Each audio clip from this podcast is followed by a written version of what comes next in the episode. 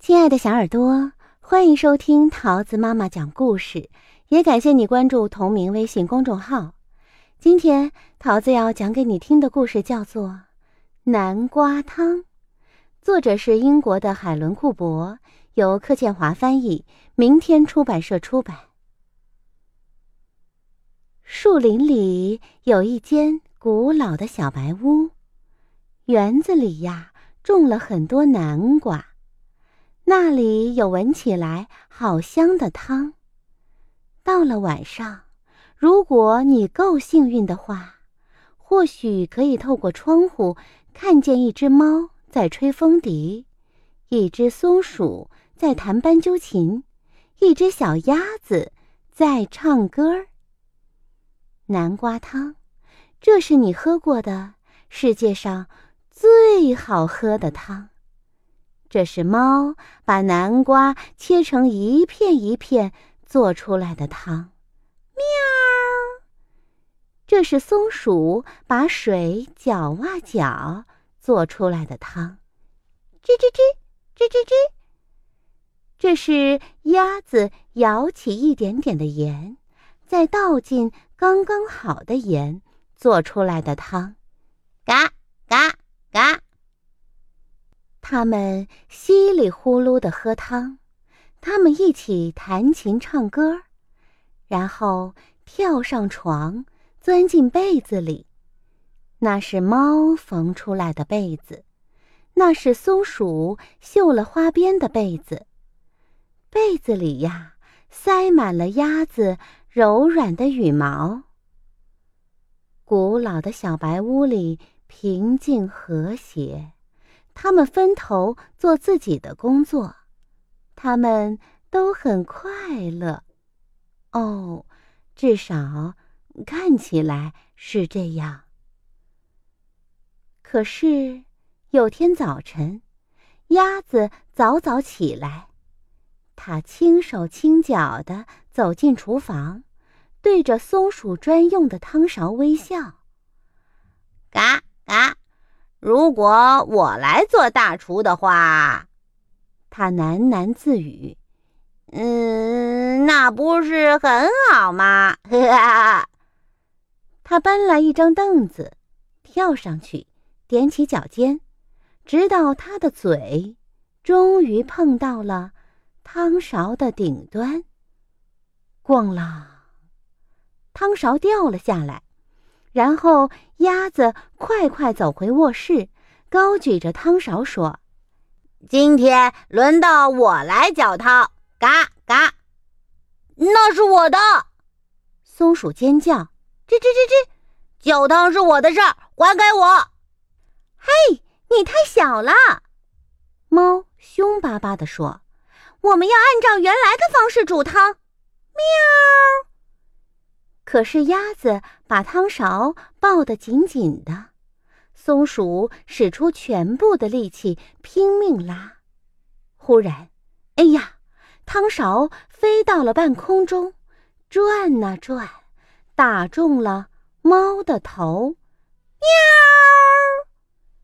喵！哦，这一下麻烦大了。这间古老的小白屋里充满了激烈的争吵。吼叫和混乱，嘎嘎啊啊！我不要住这里了啊！鸭子哭哭啼啼地说：“你们从来不让我帮忙啊啊！”他把行李装进推车，戴上帽子，摇摇摆摆地离开了。哼！等我们清理好以后。猫生气的大吼：“你会回来的！”喵。松鼠也握着它的汤勺在空中挥来挥去。可是，鸭子并没有回来，没有回来吃早餐，没有回来吃午餐。嗯，我会找到它的。喵。猫带着嘲笑的口气说。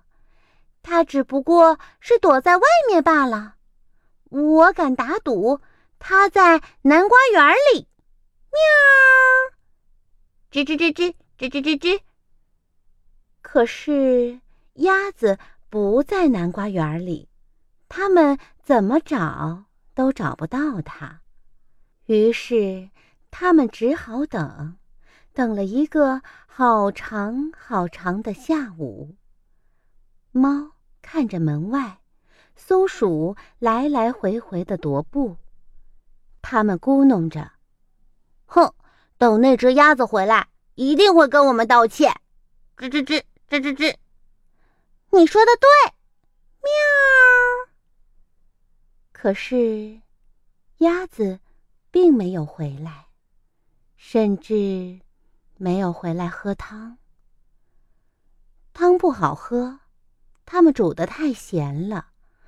反正他们也不饿，他们对着晚餐哭泣，眼泪掉进汤里，把汤。弄得更咸了。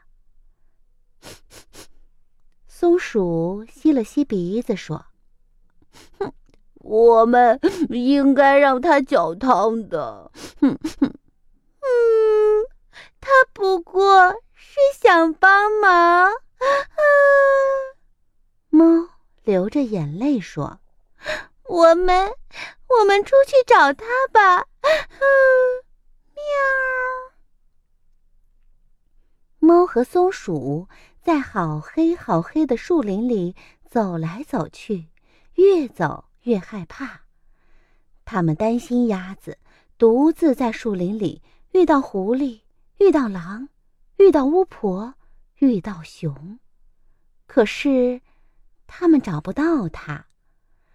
他们急急忙忙走啊走，走到非常陡峭的悬崖边，猫。哭着大喊：“喵！啊，说不定它掉下去了！啊，我我去救它！”吱吱吱吱吱吱，松鼠吱吱叫。它顺着一根摇摇晃晃的长绳子爬下去，它到了地面，四处都找遍了。可是仍然找不到鸭子。然后，猫悲伤地说：“说不定鸭子找到比我们更好的朋友了。”有可能，松鼠大叫：“ 那些朋友愿意让他帮忙。”啊！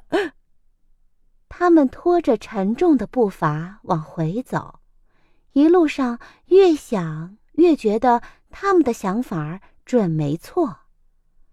可是快到家时，他们看到古老的小白屋里亮着灯，啊，是鸭子，是鸭子！他们一边尖叫一边冲进门。